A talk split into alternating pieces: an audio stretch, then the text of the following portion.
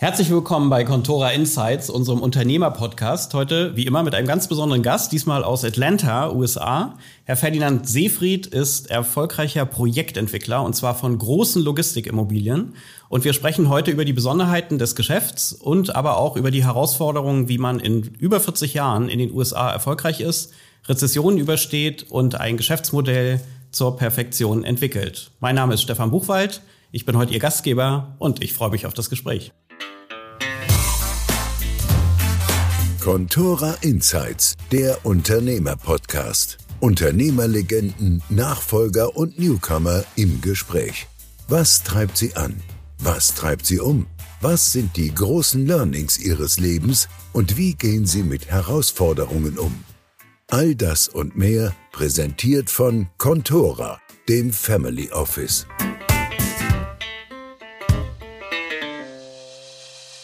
Herr Seefried, herzlich willkommen bei unserem Podcast. Ähm, Sie sind dankenswerterweise gestern extra in den Flieger gestiegen, um hierher zu kommen. Ich freue mich wirklich sehr, dass Sie heute unser Gast sind.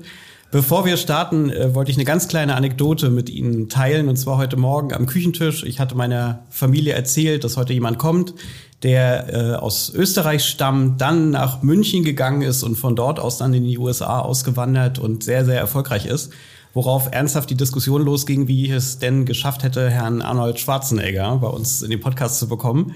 Nein, darum geht's heute nicht. Ähm, wir möchten gerne Sie kennenlernen, Ihre Lebensgeschichte und insofern vielleicht als erste Frage in a nutshell, wer ist Seefried Industrial Properties? Well, uh, Seefried Industrial Properties ist ein Unternehmen, das spezialisiert ist auf den Bau von Industrieimmobilien.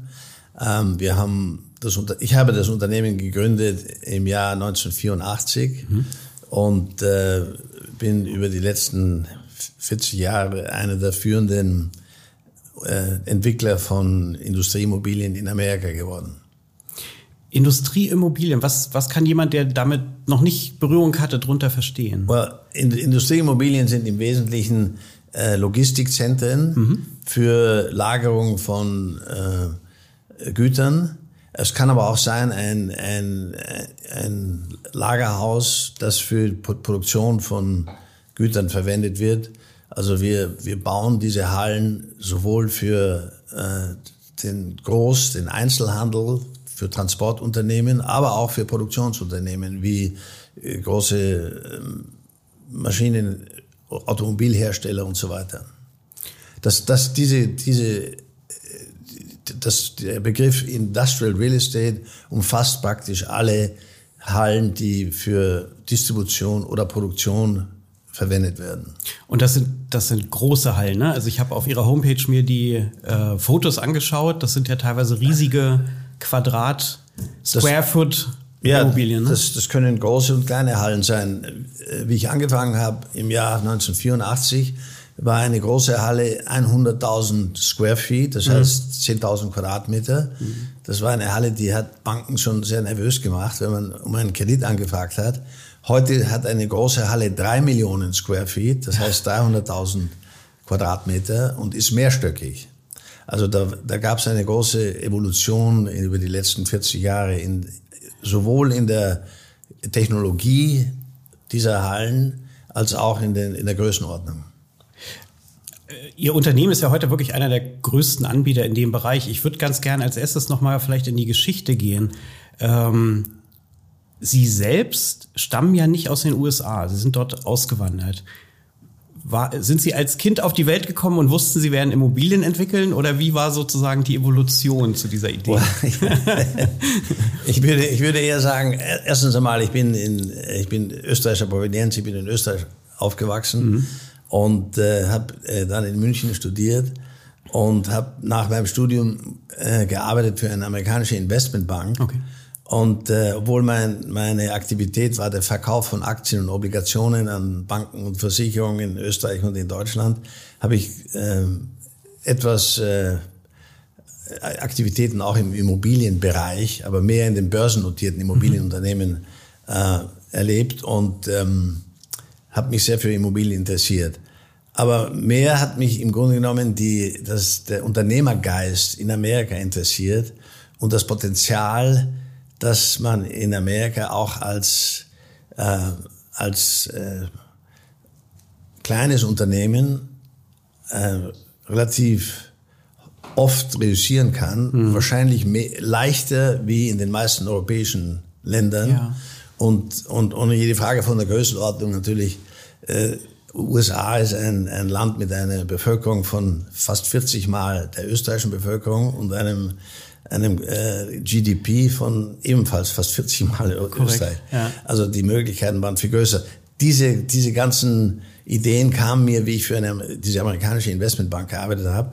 Und dann habe ich später in den, ähm, in den 70er, Mitte der 70er Jahre habe ich einen Job angenommen, der mir die Möglichkeit gegeben hat, von Atlanta aus zu arbeiten und amerikanische Immobilien für deutsche und österreichische Institutionen zu kaufen.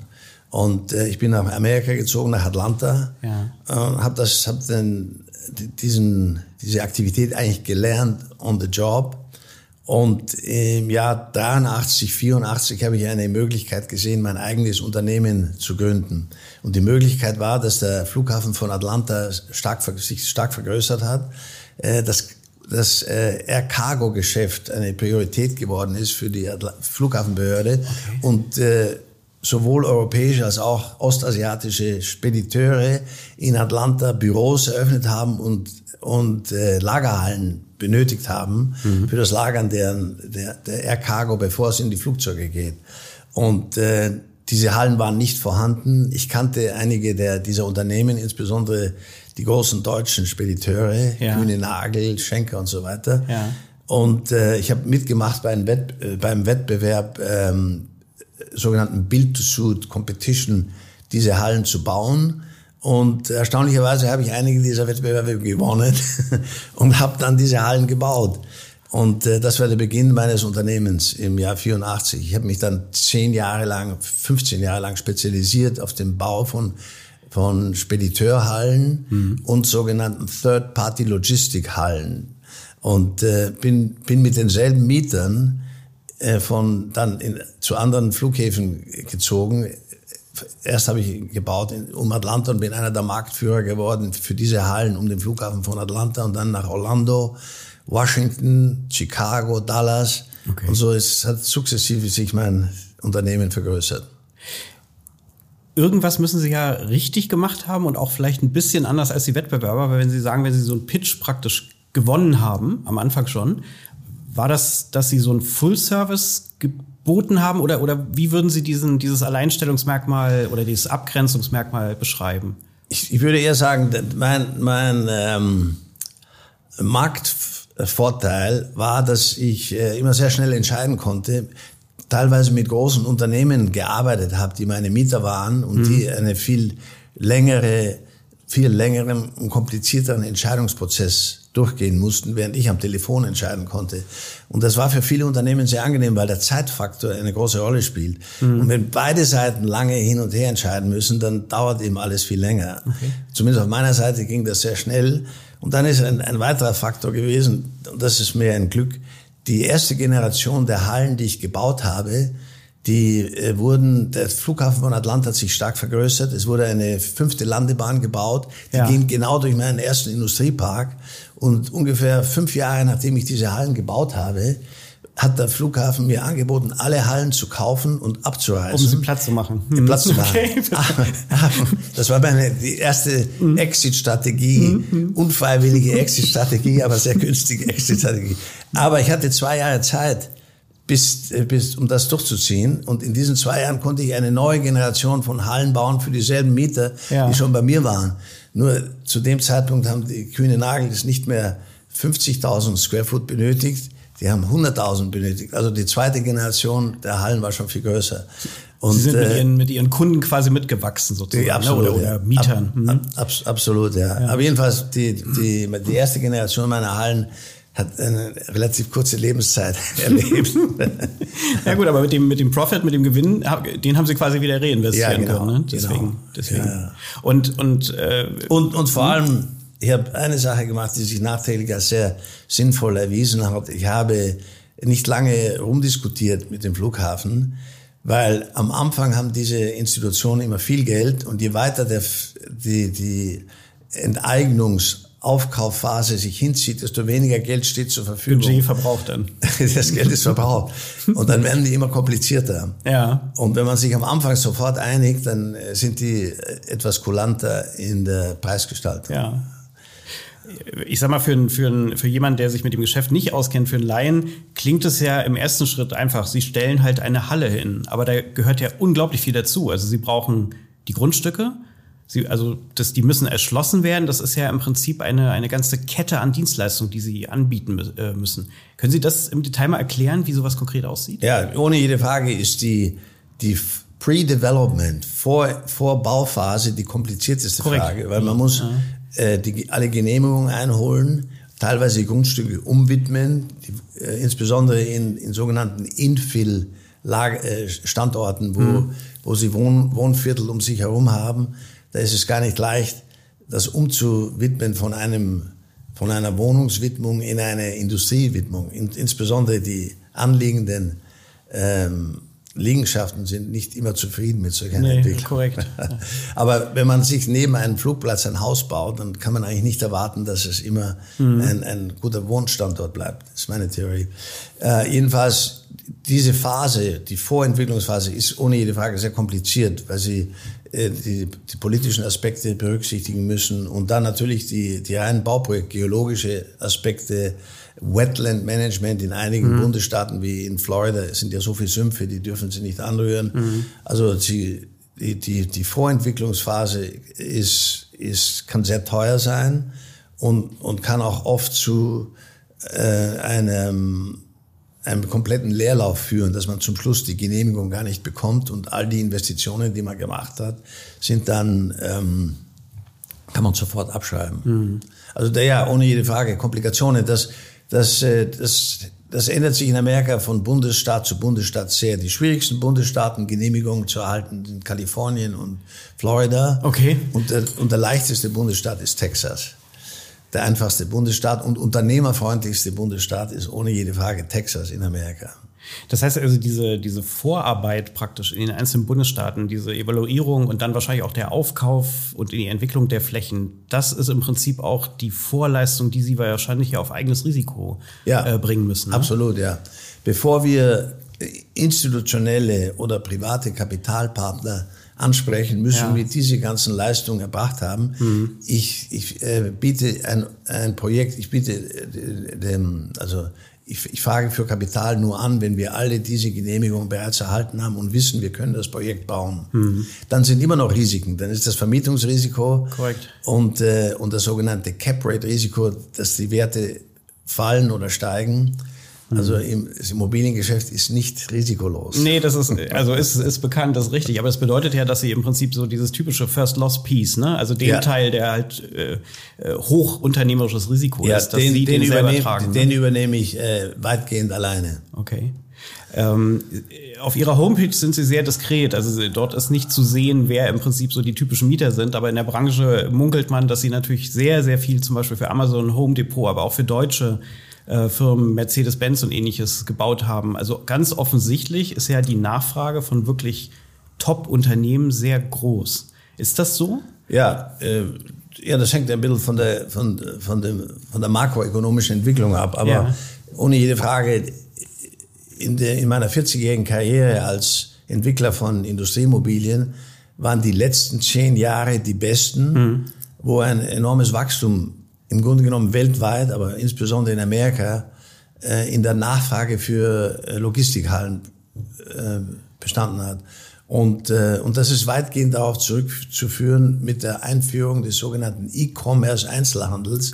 Das heißt, die E-Commerce Einzelhändler wollen in der Regel eine neue Halle haben, mhm. weil sie relativ viel Geld selber investieren müssen in das sogenannte Material Handling Equipment. Ja. Das heißt, die, die ganzen Förderbänder und alles, was in dem Gebäude dann eingebaut wird, mhm. das investiert nicht der Immobilienbesitzer, der, der wir sind, sondern ja. das, das investiert der Mieter. Ah, okay, okay. Und, äh, und er möchte das dann nur investieren, wenn die Halle wirklich perfekt ist für deren Zweck. Mhm. Und in den letzten zehn Jahren ist das Wachstum von den E-Commerce-Unternehmen enorm gewesen. Mhm. Die haben also sukzessive Marktanteil von dem traditionellen Einzelhandel weggenommen ja. und, äh, und haben jetzt etwa 15 Prozent des gesamten Einzelhandels wird von E-Commerce-Unternehmen abgedeckt und vermutlich in fünf Jahren 25 Prozent.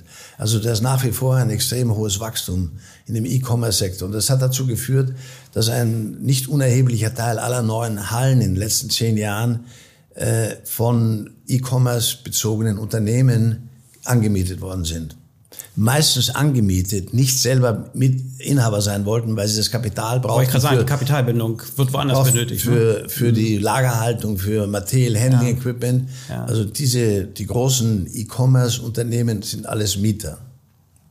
Ich glaube, Sie haben um die 60 Mitarbeiter aktuell und kann man sagen, also Sie sind einmal so ein bisschen im positiven Sinne auf dieser Welle äh, geschwommen, die Sie gerade gesagt haben. E-Commerce war der Treiber liege ich falsch, wenn ich sage, dass wahrscheinlich so eine Pandemie wie Corona dann nochmal der äh, ein zusätzlicher Beschleuniger war oder ist das einfach nur quasi der normale Trend gewesen? Nein, ohne, ohne jede Frage waren die Jahre 2020, 2021 äh, ungeheure Wachstumsjahre für die für die E-Commerce-Branche. Mhm. Und wie Sie wahrscheinlich aus den Medien gelesen haben, Amazon, für die wir seit zehn Jahren bauen, für andere E-Commerce-Unternehmen auch, mhm äh, wie Home Depot und Best Buy. Mhm. Äh, aber in den letzten, in den, in den zwei Pandemikjahren haben all diese Unternehmen eine, eine enorme Nachfrage erlebt, weil ein Großteil der Konsumenten keine andere Wahl hatte, als online zu kaufen. Mhm. Inklusive der Generation über 60 Jahre alt, die vorher etwas verunsichert waren durch die durch die Methode des, des Einkaufens am Computer und so. Aber die hatten keine Wahl in cool. der Pandemie und sind jetzt plötzlich auch E-Commerce-Kunden geworden. Daher mhm. enormes Wachstum 2021, große Nachfrage nach neuen Hallen. Mhm. Viele neuen Hallen wurden in Auftrag gegeben. Etwas zu viel, wie Sie wahrscheinlich gelesen haben, bei bei Amazon wurden zu viele Hallen in Auftrag gegeben. Jetzt wird nicht mehr gebaut bei mhm. Amazon für eine Weile. Das steht alles in den Medien jeden mhm. zweiten Tag. Mhm. Und ähm, das wird sich aber wieder ändern. Das, das E-Commerce-Geschäft ist nicht mehr wegzudenken, weil sich eine eigentlich eine Generation mit Sicherheit, aber wahrscheinlich zwei Generationen komplett daran gewöhnt haben und sich heutzutage fragen, warum soll man Zeit verschwenden, in den Supermarkt zu gehen und äh, Taschentücher Kleenex zu kaufen oder was immer, wenn man das äh, innerhalb von 24 Stunden in sein Haus geliefert haben kann mhm. und oft zu niedrigeren Preisen. Mhm. Okay. Ähm, das, wie soll ich sagen, das klingt natürlich nach dem perfekten Geschäftsmodell genau für die letzten Jahre. Jetzt äh, sind Sie ja seit knapp 40 Jahren im ja. Prinzip mhm. in, in, dem Geschäft. Seit, seit 1984. 84 hatten Sie gegründet, ne? Deswegen. Äh, ich kann mir vorstellen, dass das nicht eine lineare Entwicklung war, sondern relativ häufig hat man ja so exponentiell. Das heißt, Sie, Sie, Sie haben wirklich viele Jahre einfach äh, das Geschäft erst entwickeln können. Gab es äh, Phasen, wo Sie im Nachhinein sagen, meine Güte, das waren wirklich Krisen? Und wenn ja, wie haben Sie die gemeistert? Weil ohne jede Frage, wie jeder Unternehmer habe ich, habe ich mehrere Krisen erlebt in meiner 40-jährigen Unternehmergeschichte. Die erste Krise war die große Rezession 1989 bis 90. Ja die äh, in Atlanta, zumindest in Atlanta, fast eine ganze, eine gesamte Generation von Unternehmer und äh, Immobilienunternehmern äh, in den Konkurs oder zur Aufgabe ihres Geschäftes gezwungen haben. Also das war eine sehr schwierige Phase für mich auch. Mhm. Und ähm, aber ich, ich bin aus mit etwas Glück aus dieser äh, schwierigen Situation herausgekommen. Und dann die, die nächste große Krise war die, die sogenannte große Rezession 2008 bis 10, ja. die aber für mich wesentlich weniger dramatisch war, weil ich äh, besser fin finanziell abgesichert war okay. und äh, große Institutionen als Kapitalgeber mhm. äh, hatte. Also das konnte ich viel leichter überleben. Und äh, die letzten zehn Jahre waren hervorragend. Jetzt hat sich das ein bisschen geändert. Die letzten drei Monate da ist sehr viel, äh, sind sehr viel Schwankungen in den Markt hineingekommen. Mhm. Äh, wie Sie wissen, äh, hat die amerikanische Zentralbank eine, ein, ein, ein Programm der Zinserhöhungen äh, in, äh, initiiert mhm. und äh, um die Inflation zu bekämpfen. Und das ist eine Zusatzkomplikation für Immobilienentwickler.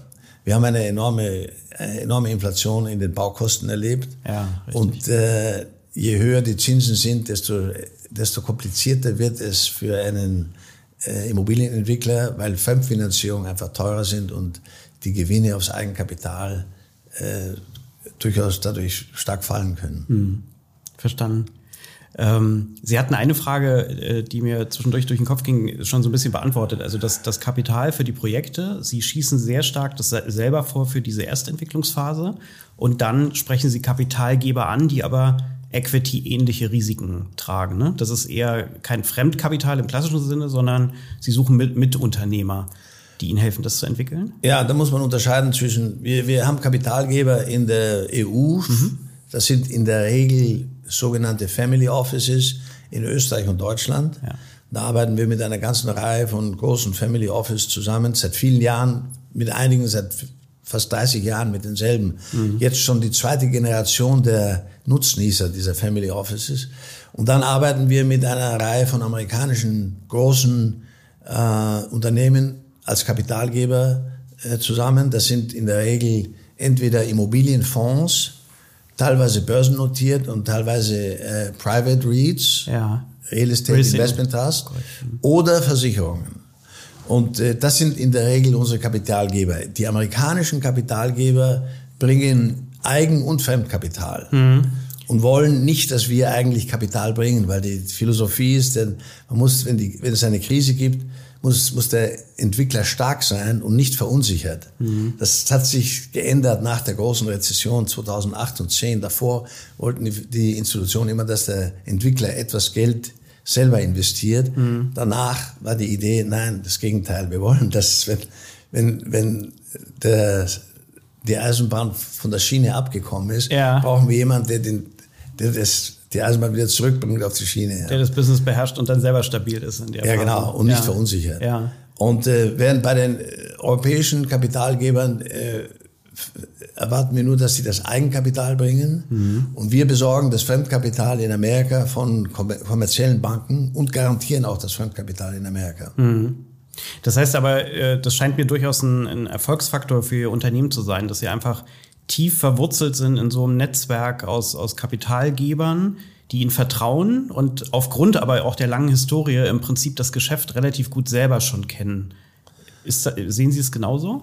Äh, ja, also da muss man sagen, die großen amerikanischen Institutionen haben natürlich viel mehr Erfahrung mit Immobilien wie die, die europäischen Family Offices, weil das ein großer Teil ihres Geschäftes ist. Ja. Die, mhm. die ähm, Institutionen, mit denen wir in Amerika arbeiten, haben teilweise Immobilienportfolios von 20 Milliarden und mehr. Mhm. Und äh, die kennen sich also im Grunde genommen oder sollten sich besser auskennen Selber wie wir. Profis, ne? Ja. Und die sagen uns auch genau, was in welche Richtung es geht. Mhm. Egal, ob das jetzt die richtige Richtung ist oder die falsche, mhm. wir folgen denen dann.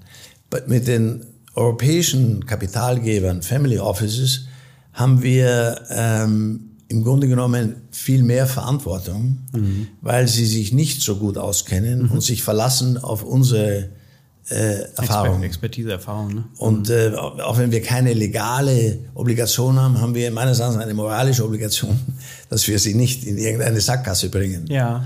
Und ähm, aber das hat jedenfalls gut funktioniert in den letzten 40 Jahren, äh, trotz der verschiedenen Rezessionen und Krisen, die die Immobilienbranche erlebt hat. Wir haben äh, jetzt sehr stark darüber gesprochen, wie der aktuelle Status quo Ihres Unternehmens ist. Wenn Sie möchten, würde ich gerne noch mal so einen Sprung ganz an den Anfang machen. Ähm, ich habe verstanden, Sie sind Österreicher. Ja. Auch richtig. dort geboren oder hatte ich das N falsch Nicht verstanden? geboren, aber aufgewachsen. Ich bin, äh, meine Familie kommt aus dem Bundesland Niederösterreich, das ist das ja. Bundesland um Wien herum. Ja. Und äh, wie Sie vielleicht wissen aus der Geschichte, war diese Region äh, Teil der Sowjetunion von äh, also nach dem Krieg, ne? nach dem Krieg von 1945 ja. bis 1955. Mhm. Und es waren also relativ unsichere Zeiten. Und es war nicht damals nicht abzusehen, ob nicht Niederösterreich sowie Polen, Ungarn mhm. äh, und so weiter äh, für lange Zeit in den von, von der Sowjetunion Hinter kontrolliert wird. Ja. Vorhang verschwindet ja, sozusagen. Genau. Und mhm. äh, meine Eltern sind äh, in dieser Zeit nach Spanien ausgewandert, mhm. zumindest vorübergehend, mhm. äh, nicht, weil nicht abzusehen war, was passiert mit ah, Österreich. Okay. Und ähm, ähm, aber ich bin, habe mit meinen Großeltern weiter in Österreich gelebt, weil ich das Klima nicht zu vertragen habe in Spanien. Mhm. Und ähm, bin in die Schule gegangen in Österreich. Und ähm, aber als Kind ist man ja relativ politisch äh, wenig betroffen. Mhm. Ob die Russen da waren oder nicht, hat mich relativ unbelastet gelassen. Mhm. Und äh, dann nach meinem Studium, das habe ich vorher schon erwähnt, glaube ich, habe ich ähm, bin ich von einer, habe ich gearbeitet bei einer amerikanischen Investmentbank mhm. und habe äh, eigentlich von Anfang an sehr bewundert, wie wie, der, wie die Amerikaner äh, in die Individuen in Amerika und, und die amerikanische Verwaltung unternehmerfreundlich ist ja. und, und wie, ange, wie das Unternehmertum positiv bewertet wird, äh, was nicht überall der Fall ist in der Europäischen Union, wie wir wissen. Mhm.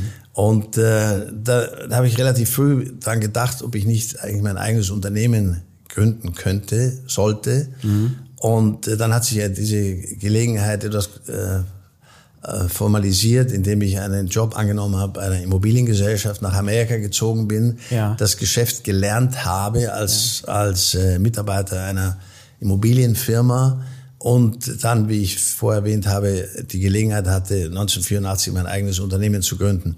Aber der, der wesentliche Driver für diese, äh, für diese Verhaltensweise war ohne jede Frage, dass ich unternehmerisch tätig sein wollte und mein eigener Boss sein wollte. Das, ist das der rote Faden, der Sie immer ja, angetrieben ja, hat? Und, ja? Ohne, jede, okay. ohne jede Frage von sehr früh an. Also ich würde sagen, schon in den frühen, frühen 20er Jahren. Und Herr Seefried, gab es da einen Auslöser? Also, also ist Ihnen das irgendwie familiär in die Wiege gelegt oder gab es irgendwelche... Ja, das, ich, hab, ich hatte Freunde, die aus, äh, aus Familienunternehmen äh, mit, mit langer Unternehmertradition ja. und das hat mir irgendwie gefallen. Das heißt, äh, lieber selber sowas zu versuchen, als äh, beim großen Unternehmen Manager zu sein. Das hat mich sehr, ähm, das hat mich sehr interessiert. Und das ist dann auch gelungen. Aber es ist meines Erachtens noch ohne jede Frage leichter zu realisieren in, in den USA mhm. als in den meisten europäischen Ländern. Das heißt, Sie würden auch nicht wieder zurückkommen. Ihr, Ihre Heimat sind die Staaten, ne? oder? Ja, jetzt ist natürlich eine, bin ich in einer anderen Situation. Jetzt habe ich das Kapital zum Starten. Ich habe, ich habe zwischendurch auch in Europa entwickelt. Ah, okay. Ja, das wusste ich noch nicht. Ja, mhm. ich habe, ich habe in den, äh, in den Neubundesländern zwischen äh, 1993 mhm. und 2000 in Berlin, in Ostberlin, verschiedene Objekte entwickelt in Joint Venture mit, äh, ähm, ähm, mit der, ähm, die, die ist jetzt mit einer Bank, die, die sogenannte DG-Bank, die gibt's heute hm. in dem Sinne nicht mehr. Deutsche Genossenschaftsbank. Ist mir die, aber noch ein Begriff, ja. Die wurde, die wurde übernommen oder hat ne? fusioniert mit einer anderen Bank. Hm. Mit, mit der Deutschen Genossenschaftsbank, damals habe ich in Joint Venture verschiedene Objekte gebaut. Ja in Berlin, habe sie dann verkauft. Aber ohne jede Frage habe ich zu früh angefangen und habe zu früh aufgehört. das Timing war um zehn Jahre zu früh für beides, für den, für den Beginn und für den Exit. Ja, das ist wahrscheinlich. Und es war auch, das war auch zu kompliziert. Das, ich bin da jeden Monat hin und her gereist von äh, Amerika nach Europa. Das war zu, zu viel Strapaze. Okay. Das heißt also, der, der Riecher und, und auch das Fingerspitzengefühl grundsätzlich war da, aber das war ihnen fast dann zu weit weg, äh, um's, um ums auch in Europa zu bauen. Ja, ja. Äh, ja es, es war einfach zu viel für mich. Ich konnte das nicht in den Griff kriegen. Einige meiner amerikanischen Konkurrenten äh, haben realisiert, aber nicht viele. Mhm. Also äh, die, die zumindest Prologis, der weltgrößte äh, Lagerhallenbesitzer und börsennotiertes Unternehmen auf der New York Stock Exchange, hat eine große Präsenz in Europa. Und in Amerika natürlich sowieso. Also es geht schon, aber, aber mir ist es nicht gelungen. ja gut, wobei auf der anderen Seite... Bei mir ist es schon gelungen, aber ich habe dann ich habe aufgegeben. Ja, es war... Es,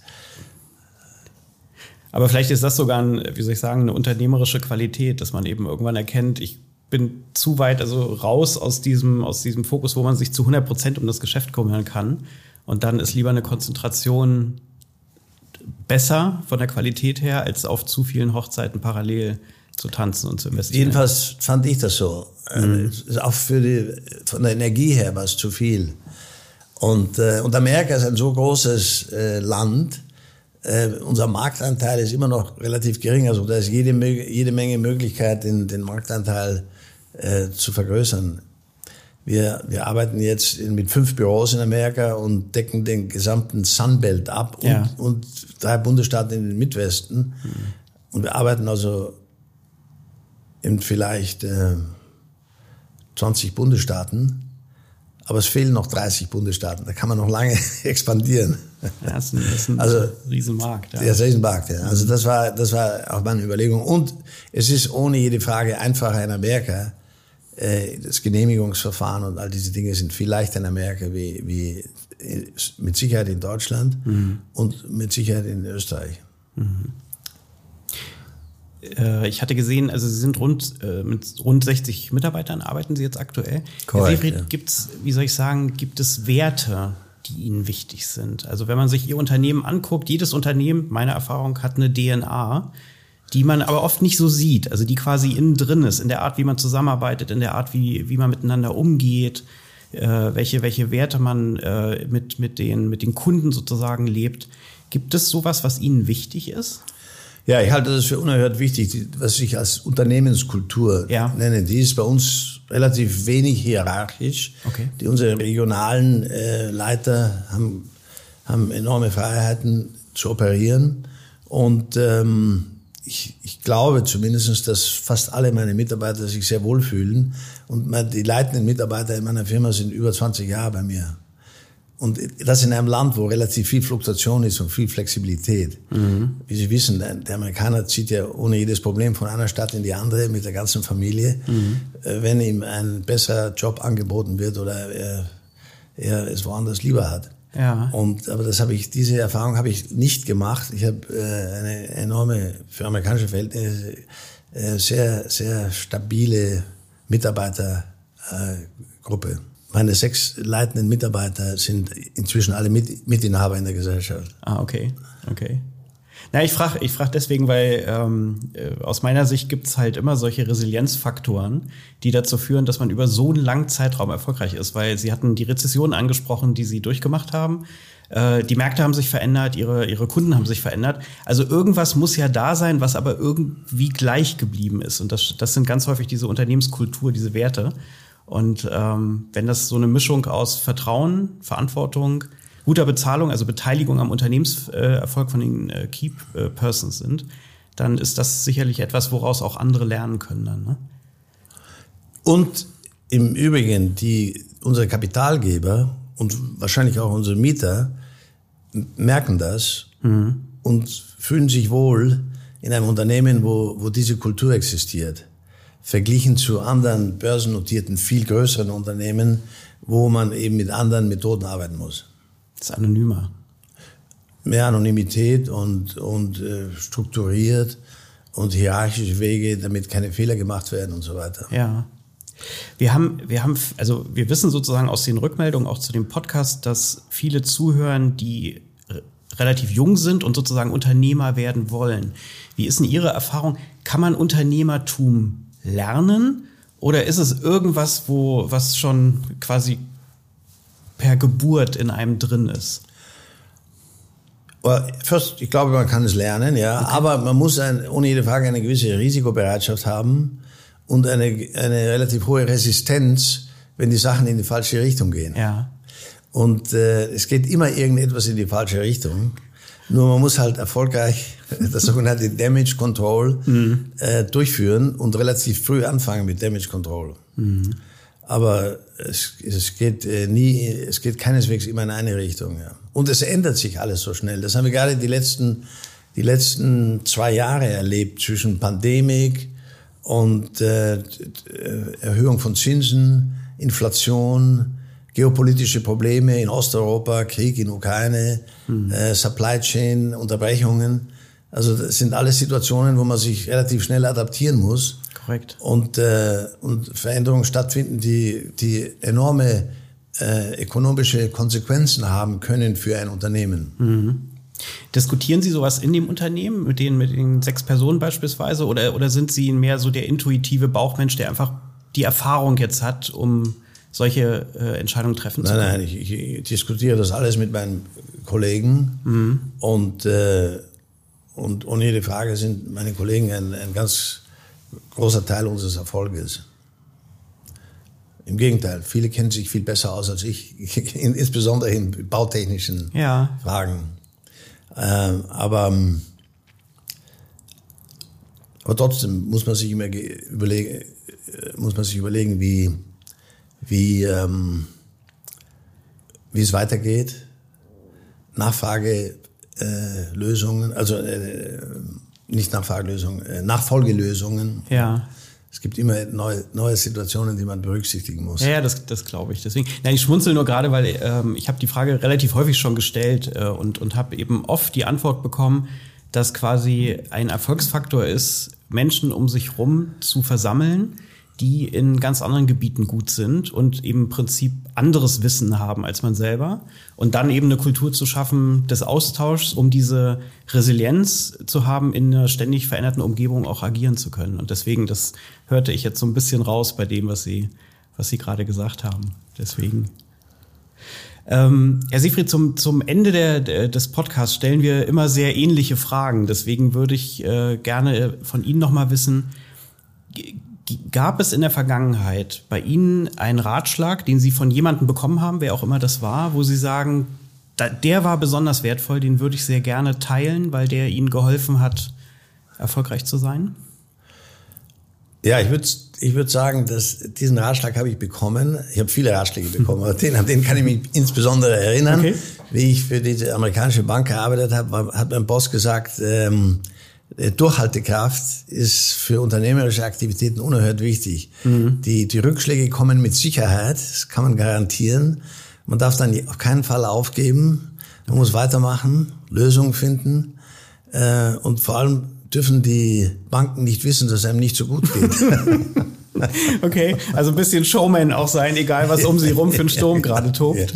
genau, ja. Ja, das kann ich mir vorstellen. Das hat wahrscheinlich auch in dem Geschäft sehr geholfen, ne? Ja, keine Frage, ja. Deswegen.